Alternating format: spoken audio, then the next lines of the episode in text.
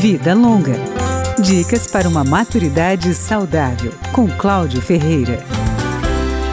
A tuberculose atinge a população mais velha de forma silenciosa. Os sintomas são mais discretos e, por isso, o diagnóstico é difícil, como explica Denise Aracaki, do Programa Nacional de Controle da Tuberculose do Ministério da Saúde. Às vezes é uma tosse muito longa, que não incomoda, ele perde peso devagarinho, então a família acha que ele está perdendo peso porque ele está idoso, ele não faz um quadro febril. Né? Então os sintomas são muito fraquinhos e por isso que não se lembra da tuberculose. Geralmente, a pessoa foi infectada no passado e mantém a bactéria no organismo de maneira assintomática.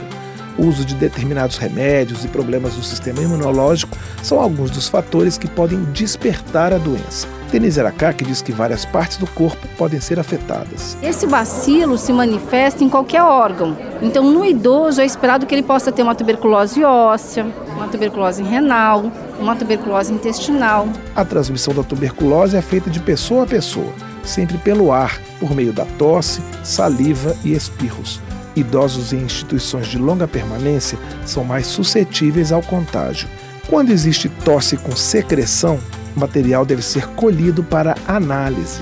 Em casos específicos, radiografias ou biópsias das lesões também ajudam. Segundo a Sociedade Brasileira de Geriatria e Gerontologia, o tratamento da tuberculose em idosos exige cuidados específicos. Os medicamentos podem causar efeitos adversos no fígado e nos rins. Também pode acontecer uma diminuição da absorção intestinal. É preciso ter atenção especial com a interação entre os remédios para a tuberculose e os medicamentos que o idoso já toma. Por isso, o tratamento tem que ser acompanhado de perto, tanto pelos familiares quanto pelo médico. Vida Longa, com Cláudio Ferreira.